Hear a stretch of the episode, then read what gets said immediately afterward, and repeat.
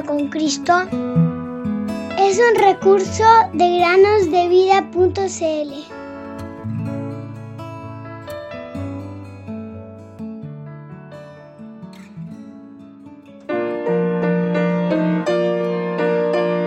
Invocaré al Señor, quien es digno de ser alabado, y seré librado de mis enemigos. Segunda Samuel 22:4.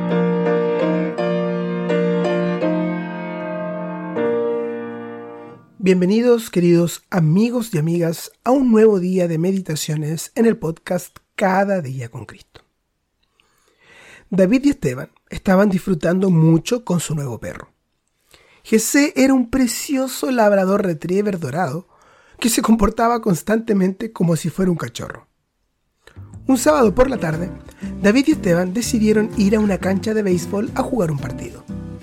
Era un hermoso día soleado, un cambio agradable en relación al día anterior, en el cual había llovido a chaparrones.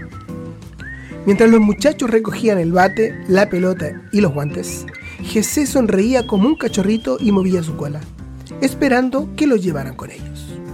Y la verdad, queridos oyentes, pensaban llevar a Jesse con ellos. De manera que se fueron a la cancha con su perro y su nueva correa.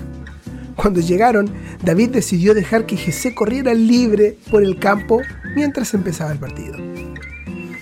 La verdad, fue un buen partido y el marcador estuvo muy ajustado.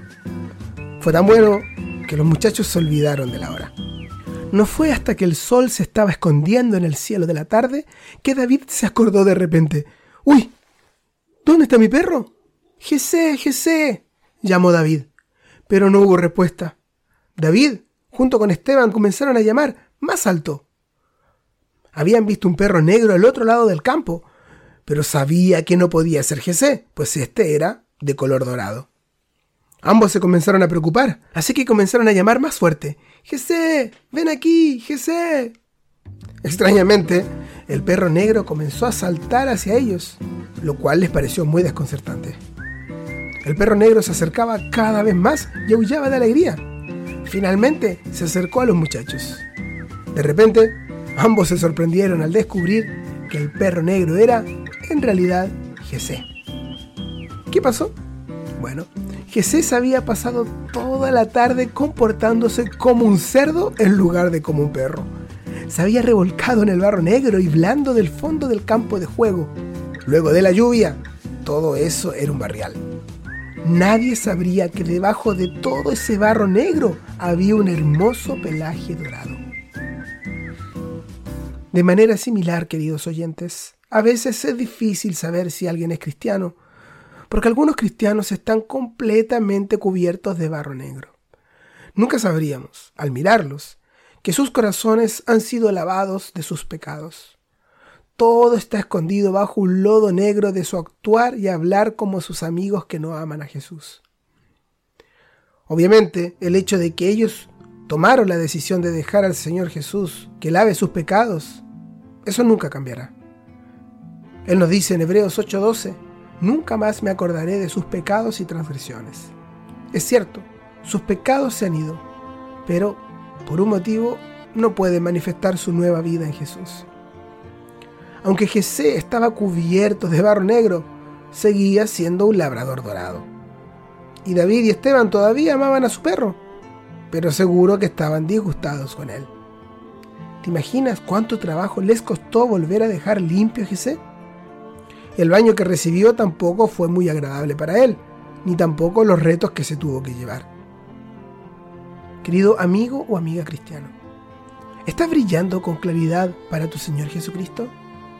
Él te ama y te ha comprado por un gran precio. Su preciosa sangre fue derramada en la cruz del Calvario para limpiarte del pecado.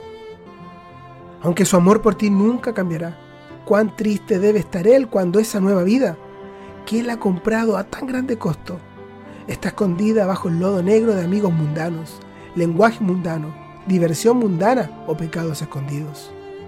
Nunca es demasiado tarde para deshacerse del oscuro color mundano y dejar que su hermoso color celestial brille claramente una vez más.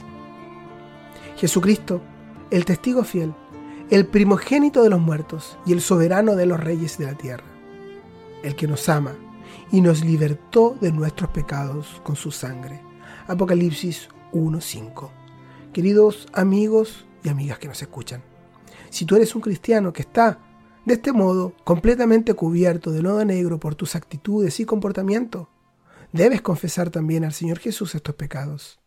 Y Él ciertamente que es fiel y justo para perdonar los pecados, te limpiará de toda iniquidad y hará que puedas volver a brillar para Él, así como Jesús brilló nuevamente luego del baño. En las inmensas